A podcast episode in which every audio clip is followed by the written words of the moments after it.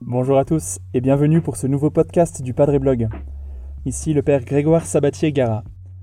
Dans la série des 7 péchés capitaux, j'aimerais aujourd'hui vous parler de la luxure, qu'on pourrait définir comme un désir désordonné du plaisir sexuel. Donc un désir du plaisir sexuel qui ne serait pas ajusté, qui ne serait pas ordonné.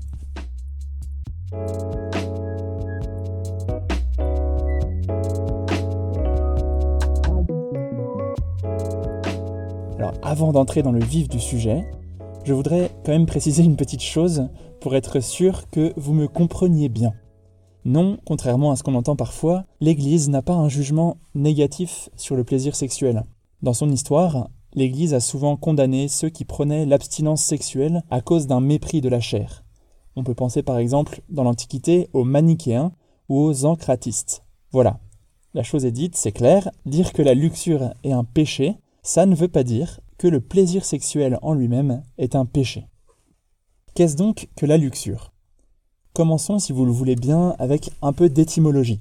Le mot luxure, luxuria en latin, sonne un peu désuet à nos oreilles, un peu vieillot, et il vient du latin luxus, qui signifie excessif ou disproportionné, qu'on retrouve dans le mot français luxe. On comprend déjà que le problème avec la luxure, ce n'est pas le plaisir sexuel en soi, qui est un don de la création, un don de Dieu, mais dans l'excès, la disproportion, le désordre avec lequel le plaisir sexuel va être recherché. Dans la Bible, le mot grec pour parler de luxure, c'est porneia. Vous l'avez reconnu comme dans pornographie. Porneia qui veut dire à la base prostitution. Donc, il s'agit d'une relation sexuelle, comme dans la prostitution, qui ne s'inscrit pas dans la communauté d'amour durable qu'est le mariage, mais qui est accomplie uniquement pour satisfaire une recherche de plaisir. Alors, à travers quels actes concrets la luxure s'introduit dans nos vies? On peut distinguer des actes extérieurs et des actes intérieurs. Parmi les actes extérieurs, on trouve par exemple la masturbation, la pornographie, les relations sexuelles en dehors du mariage, en dehors d'un engagement d'amour durable, et il y a aussi des actes intérieurs, plus subtils peut-être, comme des regards de convoitise, l'entretien de pensées érotiques, ou encore une manière un peu malsaine de parler de sexualité par un humour grivois ou salace. Allons droit au but. Quel est le problème au final avec la luxure? Et d'un point de vue chrétien, en quoi est-ce un péché? Autrement dit, quel mal y a-t-il à se faire du bien, comme on dit parfois? Je vous dirai un peu plus tard en quoi la foi chrétienne nous donne des motivations et une aide supplémentaire pour vivre la chasteté. Mais dès maintenant, j'aimerais vous dire qu'il faut savoir que la critique d'une recherche désordonnée du plaisir sexuel n'est pas le propre de la tradition chrétienne. En effet, les philosophes grecs en parlaient déjà. Par exemple, Platon, dans son traité des lois, parlait, je cite, du tyran Eros, capable de s'introniser dans notre âme, pour en gouverner tous les mouvements. Et il disait qu'il fallait du courage pour combattre, dit-il, certaines flatteries si terriblement séduisantes même le cœur de ceux qui se croient inaccessibles devient de la cire. Voilà, Platon lui-même parlait de ce tyran Eros, et je pourrais citer d'autres philosophes qui disaient à peu près la même chose. Vous le savez, le plaisir sexuel est très puissant, il est intense, il est complexe, mais il est si fort et si séduisant qu'il peut aussi devenir totalitaire, obsédant, tyrannique et finalement diminuer notre liberté et notre épanouissement personnel ainsi que l'ensemble de notre vie morale. On voit bien cela à travers le phénomène un peu extrême de l'addiction. Qu'est-ce que l'addiction? L'addiction à la pornographie, l'addiction à la masturbation, l'addiction à des relations sexuelles sans lendemain? Que se passe-t-il dans le cerveau quand une image, un geste, procure du plaisir? Le plaisir sexuel active ce que les neurologues appellent les circuits de récompense. C'est une stimulation qui va libérer de la dopamine et le cerveau enregistre que cette stimulation génère du plaisir. Le problème, c'est que le cerveau finit par s'habituer et il en demande toujours plus pour être stimulé autant ou plus que la première fois. Cela explique le développement de pratiques de plus en plus trash, de plus en plus extrêmes. Le cerveau en demande toujours plus. Aussi, l'absence de stimulation va générer une sensation de manque. Et voilà qu'à partir d'une simple recherche de plaisir, la pente naturelle nous conduit vers une perte de liberté profonde, il faut donc rester vigilant et lucide. Plusieurs épisodes dans la Bible montrent que la recherche désordonnée du plaisir sexuel, donc la luxure, est un piège qui mène à d'autres péchés. On pense bien sûr au fameux péché du roi David, qu'on trouve au deuxième livre de Samuel, au chapitre 11. Quelle est cette histoire? Un soir, le roi David se baladait sur sa terrasse et aperçoit une belle jeune femme en train de se baigner. Alors il la désire, mais il apprend qu'elle est mariée à Urias, un des soldats de l'armée de David. David va quand même coucher avec elle. Et quand elle lui annonce être enceinte, David va d'abord pécher en voulant dissimuler son adultère. Il rappelle Urias du champ de bataille pour qu'il couche avec sa femme, mais ce dernier refuse. Alors David pêche à nouveau par abus de pouvoir et commet un homicide. Il ordonne en effet à un de ses généraux, Joab, de faire en sorte que Urias meure au combat. On voit bien ici l'engrenage du péché qui se met en place. On retrouve d'ailleurs cette notion de péché capital. Vous vous souvenez, c'est un péché qui favorise d'autres péchés, qui est la tête d'autres péchés. David finit par reconnaître, heureusement, que ce qu'il avait fait était mal aux yeux du Seigneur. De manière plus récente, dans le film Matchpoint de Woody Allen, on voit de la même manière comment la luxure affaiblit le sens moral et la volonté, et pousse même à d'autres fautes. Vous vous souvenez, l'adultère entre Nola et Chris mène ce dernier à un mensonge, puis au crime. Alors pourquoi la luxure est-elle un péché? Pour trois raisons. D'abord, c'est un péché contre la personne qui est impliquée dans la relation, qui est réduite à un objet de plaisir, alors que dans une relation sexuelle ordonnée, dans le cadre du mariage, c'est toute la personne qui se donne en vérité et qui est aimée. Le langage du corps étant alors l'expression du langage du cœur. Ensuite, la luxure est un péché contre nous-mêmes, contre notre propre corps, notre propre personne. Pourquoi? Parce qu'en fait, c'est une démission de la liberté je choisis volontairement de laisser mes pulsions me gouverner. Et cela peut produire en moi des tiraillements, de la culpabilité et au final une grosse tristesse. Enfin, c'est un péché contre Dieu, car, comme dit Saint Paul, le corps est le temple de l'Esprit Saint. Voici ce qu'écrit Saint Paul aux Thessaloniciens.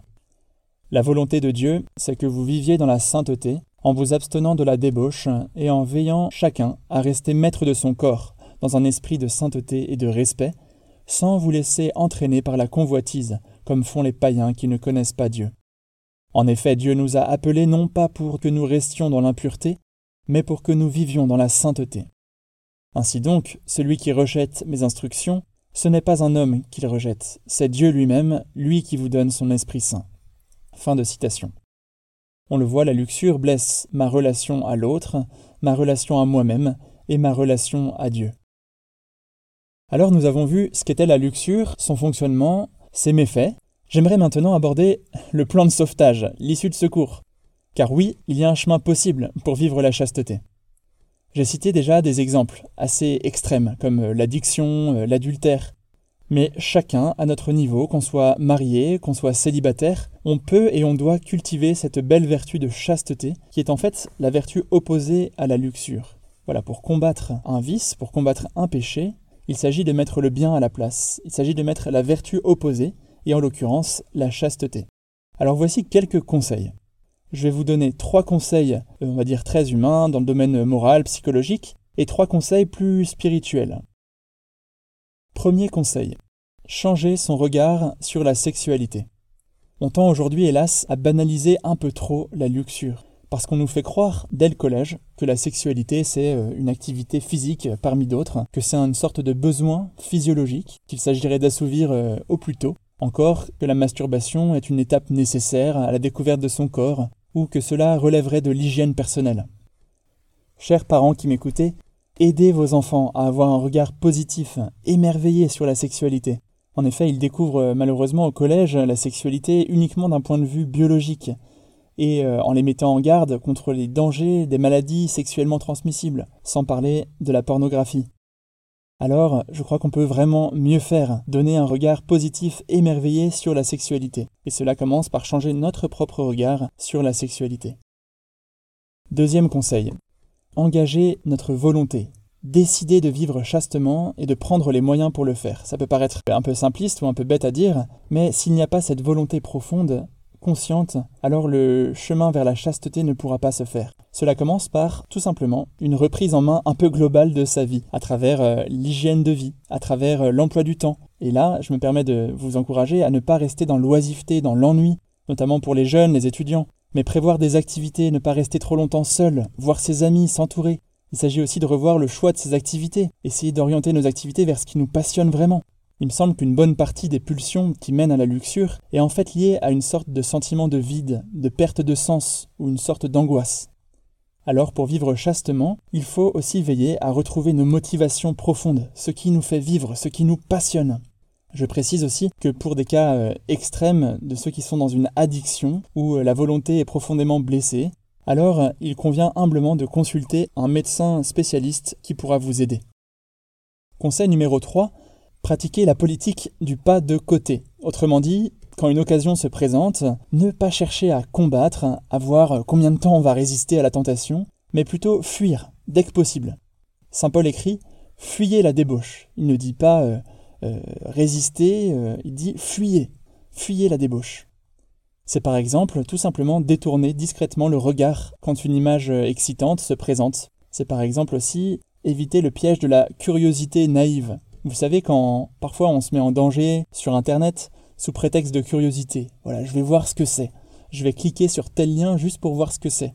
Ça ne m'intéresse pas bien sûr, hein, mais c'est juste pour voir ce que c'est. C'est de la curiosité. Mais alors petit à petit, on finit par tomber dans le panneau. Conseil numéro 4. Confiez ce chemin de chasteté dans la prière au Seigneur et à la Vierge Marie. Là, il s'agit de laisser le regard du Seigneur se poser sur nous, son regard plein d'amour se poser sur nous. Voilà, le péché de luxure peut parfois détériorer notre propre regard sur nous-mêmes, notre estime de nous-mêmes. Lui nous aime, il nous connaît, il sait que nous sommes fragiles, et il ne veut pas nous laisser dans le désespoir. Alors on peut prendre ces moments de chute, ces péchés dans l'ordre de la luxure, comme des moments favorables pour grandir en humilité, des occasions favorables pour grandir dans cette confiance en Dieu. Conseil numéro 5, et là c'est un peu euh, l'arme lourde, on pourrait dire, le jeûne alimentaire. Voilà, la pénitence à, travers le jeûne alimentaire et aussi à travers la méditation de la passion du Christ. Alors ça peut paraître impressionnant, mais c'est une euh, méthode euh, éprouvée à travers les siècles. Le jeûne purifie notre volonté du désir de posséder l'autre. Le jeûne purifie euh, notre volonté de satisfaire toutes nos pulsions.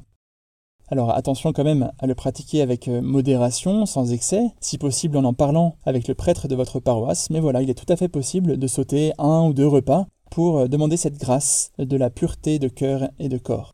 Il est bon d'accompagner ce jeûne de la méditation de la passion, parce que c'est bien la croix de Jésus qui nous sauve de tous nos péchés, et y compris de nos désirs de séduction, de nos plaisirs narcissiques.